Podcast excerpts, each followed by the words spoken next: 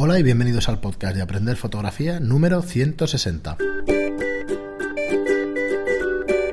Hola, soy Fran Valverde y como siempre me acompaña Pera la Regula. Hola, ¿qué tal? Hola, Pera. Pues nada, aquí estamos grabando de nuevo en Estudio Lightroom. Eh, normalmente grabamos aquí en, en- en un riguroso diferido. Exacto. Directo diferido, porque nunca sé cómo explicarlo esto de los Pero no digas lo de diferido porque eso suena a los pagos en diferido del Barcenas, ¿no te acuerdas? hostia. Nah, Pago en nah, diferido. aquí estamos, claro. La política hoy en día está, está el tema bastante. Queda muy raro. Y perdonar la palabra, pero está bastante complicada. Y nada, pues como os digo, grabamos aquí en Estudio Lightroom, eh, un espacio de alquiler y Pera la Regula es fotógrafo, eh, fotógrafo de moda y publicidad, perdonar, y formador con más de 180 talleres y más de 2.100 alumnos. Eso. Y nada, como siempre, recordaros los cursos que tenemos online, que abrimos hace un par de semanas, que estamos muy contentos con vuestra acogida y que bueno, que os los repaséis un poco. Hoy vamos a ser más breves, únicamente deciros que la web es estudio lightroom, barra cursos, ¿vale? Lo tenéis en las notas del programa, en el post que acompaña siempre al programa. Y que bueno, que por 10 euros al mes no tenéis permanencia y que podéis suscribiros pues para ir siguiendo pues todos los cursos que vamos haciendo. Y que cada vez habrá más cursos y Sí. entonces os vais a quedar. Claro, solamente, no, solamente decir una cosa, no es que sea una formación reglada, o sea, voy a empezar de cero y voy a aprender fotografía hasta el final, no, más van a ser muchos más casos prácticos, aunque es verdad que, que tenemos Sí. una iniciación, Luego están, a ver, Pero claro. además el de iniciación, eh, que no se piense la gente que es un curso que te dice, coge la cámara, dale Sí, al botón. No, no, no, no, no, no. El de iniciación en fotografía es principios básicos de la luz, básicamente, y cosas a tener en cuenta que si no tienes claras, Luego no vas a entender nada luego. luego te va a costar el Luego te va a costar más. Entonces se hablan de, lo- de qué, son, qué es la medición de la cámara, cómo funciona, eh, cómo se captura la fotografía, cómo, cómo funciona el sensor, cosas que son importantes. ¿eh? Miraros, os emplazo a, a la web, a estudiolightroom.es barra cursos, porque lo que sí está en abierto pues es todo el texto que acompaña los vídeos de los cursos, con lo cual podéis ver un poco pues en cada lección lo que incluye y lo que Ah. no. Vale, os hacéis una vía clara. Eso, volver a repetir que no hay permanencia y que son 10 euros al mes y que muchísimas gracias a todos los que os habéis Y además, apuntado. además de esto, Mm. Fran, decirles a la gente que los cursos que hay son la primera versión de los cursos en cuanto a iniciación. Porque el de Lightroom, por ejemplo, es el básico, por decirlo de alguna forma. Es, Sí, sí, luego- Vamos a ver Lightroom de principio a fin. Hay tres cosas que no tocamos porque no tiene sentido tocarlas de entrada para que se entienda y para que se entienda cómo empezar a crear un flujo de trabajo. Muy bien, pues nada, no os damos más la paliza con eso. Hoy es viernes y como casi siempre, pues tenemos vuestras preguntas sobre fotografía y paso a comentarlas, a leerlas. Eh, empezamos por José, que nos dice, hola, gracias por compartir vuestra sabiduría. Veo que algunos podcasts no están en iVoox, por ejemplo el número 9. Pues bueno, ya los puedes encontrar, ¿vale? Hemos hecho un repaso de todos los podcasts y, bueno, los tendrías que encontrar. Tarda un poquito en refrescar, si no tenéis alguno de ellos, esperar un par de días, pero en principio eh, hoy viernes tendríais que tener todos los podcasts disponibles sin problema. Eh, ¿Qué más? Pues nada, gracias eh, José por avisarnos. Nos habían avisado algunas otras personas, pero bueno, en principio veo que es que, a ver, aquí tenemos un, problema con Evox, que yo que soy escuchante de podcast, digamos que casi profesional, pues os puedo decir que pasan muchísimos, muchísimos programas. Cuesta actualizar el feed, cuesta actualizar Sí. cualquier información que le metas. O sea, bueno, la verdad es que, que es una plataforma que cuesta bastante. Eh, ¿Qué es lo positivo de la plataforma? Que la verdad es que hay una difusión enorme entre la comunidad hispana, mm, de habla hispana, quiero decir, o de habla castellana. eh, porque los tenemos en, en Sudamérica, la tenemos en España y la verdad es que se oye bastante, pero por contra, pues la aplicación no acaba de funcionar demasiado bien, por lo menos en iOS.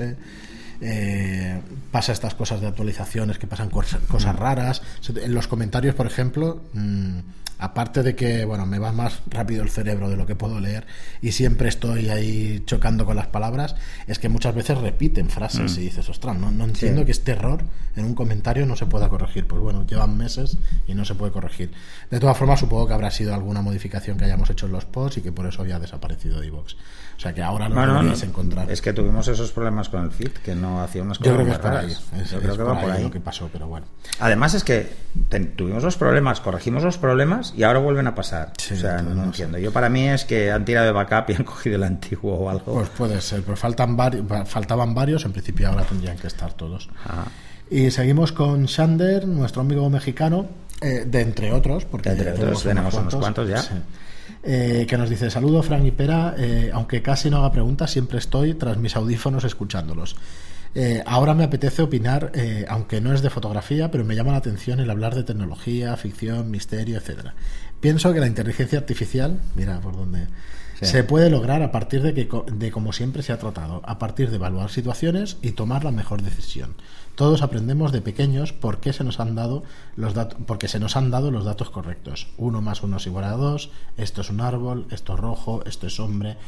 Eh, esto es, al momento de tomar decisiones, lo que hacemos es evaluar la situación en- eh, con respecto a los datos que tenemos y hacer cálculos para tomar una decisión. Así trabajaría la inteligencia artificial.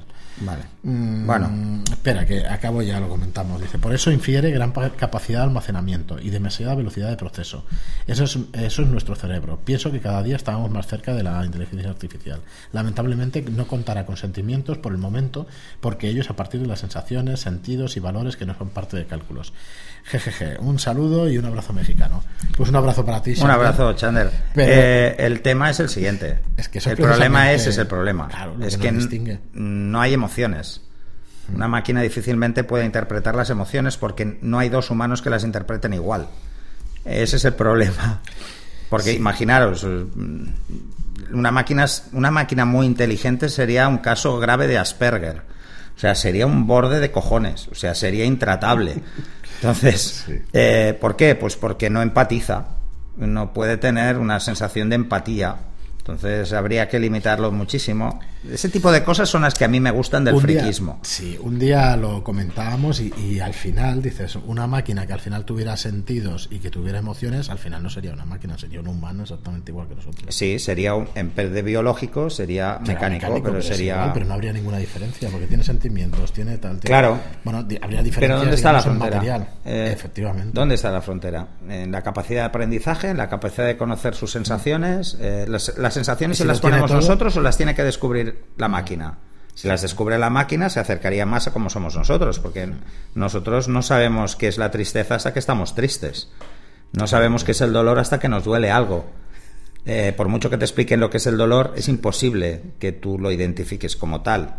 Entonces, y luego están los umbrales de tristeza y de dolor. Cada persona es diferente. sí, que cada- para, para cada persona es distinto. Entonces, bueno, eh, ahí nos metemos en un terreno peligrosísimo, que es eh, el de la psiquiatría robótica. que podríamos, Bueno. podría, oye, pues podría ser una rama interesante. Y luego aparecerán psiquiatras, psiquiatras robóticos. Bueno, eso en teoría. Bueno, ayer vi una película de la. ¿Cómo se llama esta? La de Vicky Cristina Barcelona. Eh, la. Johansson. Ah, la Scarlett Johansson. Que, que, que, bueno, meten un cerebro de, de una chica, lo meten en un cuerpo robótico. La Ghost in the Shell. Sí, Es un clásico, hombre, del anime japonés y tal. sí, sí, sí. Bueno, Pues es genial. sí, sí. Está muy bien. Sí, bueno, bueno, como película es para pasar el rato, pero, pero bueno, como la película idea no, sé, chula. no, no la he visto. como manga es eso, es, es un clásico y se ve que es. O sea, eres más friki que yo, tío. No Mucho más friki. No lo sabes bien. A ver, va. Muy bien, pues nada, Sander, seguimos aquí. No nos meteremos demasiado en estos temas porque lo nuestro es más la fotografía y eso, pero bueno. Sí, pero somos unos frikis, me pero acabo sí, de dar cuenta. Alguna cosa conocemos. Y con los oyentes también. Pues seguimos con David Rome que nos dice, hola, por fin venimos a escribiros. Os descubrí hace poco más de un mes y me puse al día con los 155 capítulos, que no son pocos. No se pueden decir, que luego tengo que ponerlo. Qué fuerte. no Yo os admiro profundamente y Fran también, y lo hemos hablado más de una vez, Sí. Y es porque precisamente cada vez costará más. O sea Sí, que... luego hay programas que, hostia, que son, que son durillos, pero bueno. Sí, sí, La sí, si te gusta la fotografía, no, creo que están bien y son a menos, ¿no? Pero ¿qué, qué voy a decir? No, pero son un montón de No horas. somos nosotros, pero son, Y son muchísimas horas. Pues Muchísimas 155, horas oyéndonos, nos van a odiar. Como mínimo por media hora. y- Van a decir, qué de pesados estos tíos, nos van a odiar. Bueno, ¿y, y qué más nos dice? Nada, dice, eh, nos felicita, darnos, Ah, vale, pues, felicitaciones muchas porque gracias. empiezo Oye. ahora con la fotografía y me ayudó un eh, y me ayudó mucho vuestros podcasts. Un saludo. Oye, pues anímate. Cualquier para- duda que tengas, la lanzas. No tiene que venir al pelo de ninguno de los últimos podcasts. Lanza la que, y os lo digo, a- te lo digo a ti y se lo digo a todos. Sí, sí. La que os venga a la cabeza. Da igual que se haya tratado o no. Si se ha tratado, volveremos a hacer un comentario, os diremos en qué podcast y ya está. Muy bien, y seguimos con. con bueno, José que eso, eso nos puede costar un poco más. Explicar en qué podcast lo explicamos. Bueno, es que no, yo no soy capaz, ya hay que mirarlo. Hay que mirarlo, sí, sí, sí. El otro día hacíamos el curso este de, de cómo montar un estudio, os enseñamos el estudio en directo y tal, pero quería recuperar el podcast donde hablamos, de- dijimos algunas pinceladas de cómo montarlo y creo que es el episodio número 7 porque lo miré hace un par de días. Sí, que es uno de los que fallaban Es en que es uno de los primeros. Y de uno de los que fallaban en uno Porque acuérdate que fallaban impares, no sabíamos Y por yo qué. buscaba por el número 30 y no, tuve que empezar por el primero y era el número 7, o sea que... O sea, qué fuerte. No, sí, no, no podemos seguirlo ya de memoria. Y seguimos con José Carlos Sánchez, que nos dice felicidades por el podcast. Por cierto, revisar el número de este, creo que es el 157. Sí, como siempre digo que algún día me equivocaré con el número, pues sí, me equivoqué en el Ah, texto, ¿sí? en lugar de decirlo, En- lo escribí mal. Ah, en el texto. En el texto, ya está corregido. Ah. Como le decía el anterior oyente, en el tema de iVoox cuesta un montón, pero en principio en iVoox ya está corregido también. Y el 157, mira, lo estoy sacando ahora mismo, pero en principio el 157 ya es el 157, efectivamente. Ostras, pues tengo que Era, había en dos, mi web porque dos yo tiro de iVoox. 158. No, ahora ya está corregido. En principio se ha tenido que, que corregir. Sí, pero claro, yo hago Ahora no. copy-paste del Pues titular. no. Pues Vale, eh, vale, había pues lo dos 158, ahora ya existe el 157 y el Lo miro. 158. Igual que los que faltaban, que en principio los tenéis que tener todos. Eh, Bueno, eso ¿qué tenía más? que pasar, o sea que es parte de... Sí. Y más, más, más pronto que tarde, porque después Sí. de ciento y pico episodios. Eh, Reinaldo nos dice: estupendo programa, como siempre, pero en este caso os veo algo perdidos en Nikon. Esto tienes toda la razón del mundo. Ahora voy a leer tu comentario entero. Hem- hemos hecho, bueno, por lo menos yo he sacado todos los modelos de Nikon España. Yo creo que a mí se me nota que no soy de Nikon. Ya, pero yo tanto hablar de que me gusta Nikon y, y la verdad es que estoy descolgado estos últimos años de lo que son los modelos y eso. Nos quedamos en la de 800, que es una gran pero eso, cámara. eso, me- eso creo que nos pasa a todos, porque al final, ostras, es que hay un montón. Sí. Un montón. Pues nada, eh, mira, aquí nos indicas tú, la D800 es de 2011, 2011. La D850 acaba de salir a la calle. Lo que me pasó es que me confundí con la D810. ¿Vale? Y antes salió la D810, como tú dices. La D750 salió en 2014. Eh, efectivamente, lo que pasa es eso, es que al final lías números, Sí. lías tal, y, y bueno, y realmente no lo había hecho un repaso antes de, de hacer el programa. Eh, Pero mira, mira, pero está en hoja visor, esto me por gusta. eso me gusta leerlo, además que a mí no me sabe mal ¿eh? que digáis Ah, estas no, cosas, no. porque es al revés. No. Haces, yo me acuerdo del primer programa cuando la intención era, bueno, pues vamos a repasar conceptos de fotografía, pues hablando aquí con Pera y tal, y se trata un poco de esto. Yo todavía me acuerdo de uno, de, ¿de cuál? cuando estábamos haciendo vocabulario. De la, del palabra. palabro, del palabro maldito. Tengo que revisar otra vez. ¿eh? Ese hay que escuchárselo varias veces. Sí, sí, hasta- Acutancia. Acutancia. Ahora, ahora me acuerdo de la palabra, pero Sí, el sí. significado es más jodido. Sí, pero es que intentarlo explicar rápido Sí, es un poco complicado. A Pero bueno, los vídeos. Y respecto a las funciones, hay unas cuantas funciones que habéis nombrado que lo soportan cámaras bastante antiguas, como ya sabéis y me consta. También soportan prácticamente todos los objetivos de la anterior era analógica, perdiendo alguna función, claro. Eh, bueno, eso lo comentamos. Sí, sí, dice, sé que le habéis puesto voluntad, pero he percibido algo de confusión. Por cierto, también casi todas las funciones que tiene una de 800 o una 750 las encuentras en la serie de 7300. Sí, 500, sí, ya lo vimos, además lo digamos, comenté. gamas de aficionado avanzado, desde la amplitud de la zona ponderal al centro, como tema del control de flashes, botones de función, etcétera. Espero que sirva y no es crítica, solo observación que conste. No, no, agradecidos. Tranquilo que estamos agradecidos. Agradecidos. Ah, el tema es ese. O sea, el tema es que al final nos dimos cuenta de que las funciones que incorporan como funciones personalizadas cámaras de más nivel son pocas comparativamente. La mayoría se arrastran desde los modelos más básicos. Y es más, muchas vienen desde los primeros modelos. eh, con pequeñas variaciones, ¿no? como tú decías, con lo que es el perímetro del área de la medición puntual, o esto es diferente en cada cámara, pero el resto no. Claro, es que repasar las cámaras y repasar el manual entero sería un tostón. Sí. Por eso al final optamos por los parámetros personalizados, porque pff, comparativas vais a encontrar en todas partes.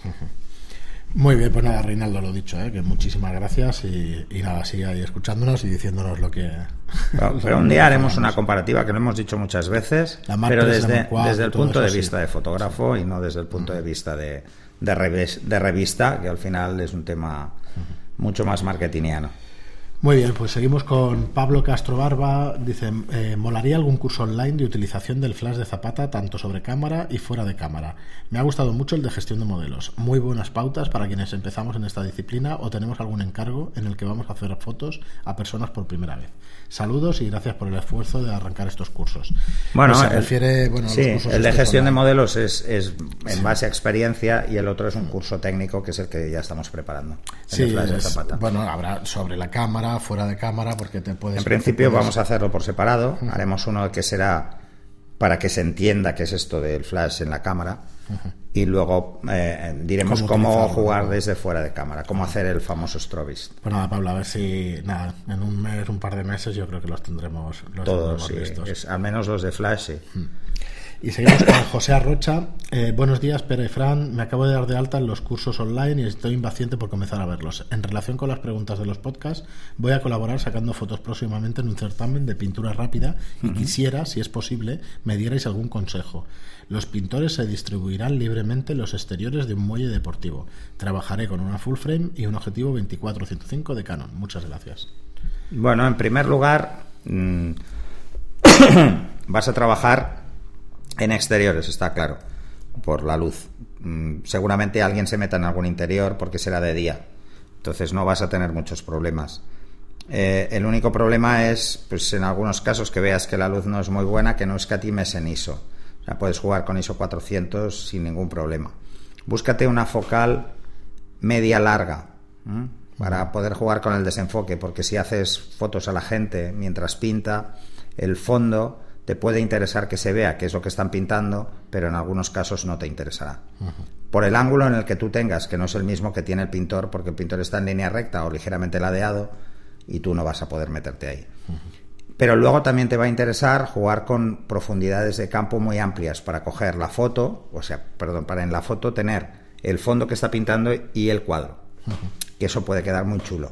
Yo te daría como consejo eso, que busques, por un lado, eh, buscar esa sensación, la sensación de que el cuadro y el fondo pues cuadran, por decirlo de alguna forma, buscar la sensación de lo que es el trazo del pincel, o sea, ir a planos muy cortos, con mucho desenfoque eh, sobre, el, sobre el lienzo, que se vea la mano, el trazo, ir a buscar detalles de estos, ir a buscar detalles de expresión, o sea, que, que le des a cualquiera que vea las fotos una visión casi de 360, ¿sabes? Como decir, vamos a ver el fondo, vamos a ver el cuadro, vamos a ver la persona. Eh, en cuanto a técnica, yo lo que te recomiendo es que lleves un flash de zapata para que puedas jugar con un relleno suave, que ni le molestará al pintor ni a ti te dará, en el caso de que él proyecte una ligera sombra contra el lienzo, pues que desaparezca. Eh, bueno, normalmente los pintores, mm, si realmente van a pintar en serio, se pondrán en uno de los consejos fundamentales que hay en fotografía y es el sol a la espalda. Entonces es muy fácil que proyecten alguna sombra sobre el cuadro y ya se mueven ellos para no tenerla cuando, cuando pintan. O sea, se mueven. Entonces, como se moverán para tapar esa sombra, o sea, para forzar esa sombra, pues habrá que jugar un poquito con un flash de relleno. Eh, Sí. Una cosa que te recomiendo es que si hay algún sitio donde veas pintores callejeros, practiques. Practiques. Pidas permiso al, al- Oye, mira, esto es un ejercicio de la escuela y tal, luego las borro, pero solo quiero jugar para- para que no se molesten, porque hay gente que le puede molestar. Evidentemente en un evento no se van a molestar, porque para eso vas. Sí, sí, para eso vas. Pero, pero bueno, bueno, sí, puede ser muy interesante que des esa visión como 360 de cada, de cada pintor. Y lo más probable es que tengas que incluir imágenes de recurso, por decirlo de alguna forma. Eh, pintores preparando, pues no sé si es óleo o acuarela, pues preparando el óleo, preparando la acuarela. eh, ¿Sabes? O sea, como muy trabajo ahí que no vas a poder hacer con todos porque todos empezarán al mismo momento, sino que podrás coger a uno o dos, pues bueno, que busques el que sea más pintoresco. Yo te lo diría así, busca el que veas más extraño, porque va a impactar más. Muy bien, pues nada, muchísimas O el que gracias. tenga como más trastos por ahí encima, que eso siempre queda muy chulo. Muchísimas gracias, José, por tu suscripción y por tu pregunta. Y acabamos con Bienve Barba, que nos, dice: eh, Bueno, sé que se ha suscrito ya, pero nos preguntaba que dónde teníamos la información de los cursos online. Que habéis hablado en el podcast, pero no veo información en Facebook. Supongo que ya la habrás encontrado en, todas partes, porque lo hemos lanzado en, todos los canales en los que estamos. Eh, pero bueno, donde la podéis encontrar, pues es en nuestra página web y aquí en el post o en, el, mm. en las líneas de texto que acompaña el programa y eso, la encontráis también es estudiolightroom.es barra cursos y ahí podéis tener toda la información, tanto de bueno, los cursos en detalle, porque podéis entrar, ver los textos y todo eso. Lo único que no se puede es acceder pues al contenido como en, el vídeo, pero el resto de, de, texto y todo eso pues está visible para que, para que veáis de qué trata, por lo menos. Y nada, hemos llegado al fin de otro episodio de, Aprender Fotografía. Muchísimas gracias a todos por estar ahí. Muchas gracias. Como eh, siempre. no os cortéis, eh, ya lo decimos, hacer mm, preguntas independientemente de cuál sea el tema. Esto, bueno, a ver, sobre los friquismos que decimos de vez en cuando, mejor que no, porque si no al final me lío yo, se lía Fran y la liamos mucho. Pero bueno, sobre si, somos más de Marvel o de DC. Hostia, Eso es una guerra de la hostia. sí, ahí has tocado. Eh, hasta que sí, ahí he tocado, he tocado hueso. He tocado hueso. Pues es igual que Canon y Nikon. sí, las dos marcas son. Eh. Bueno, es igual, no lo toquemos el tema. Pero sí, que preguntéis cualquier cosa, no, no os cortéis. Eh, recordarlo, yo suelo decirlo en los talleres, más vale parecer tonto cinco segundos que permanecer idiota toda la vida. O sea, sin preguntar no se va a ningún lado. Muy bien, y nada, como os digo siempre, pues si os gusta nuestro trabajo y queréis pues que sigamos en ello y que nos escuche cada vez más gente, pues os agradecemos muchísimo las reseñas de 5 estrellas en iTunes. Os pedimos que si no lo habéis hecho, pues que nos valoréis.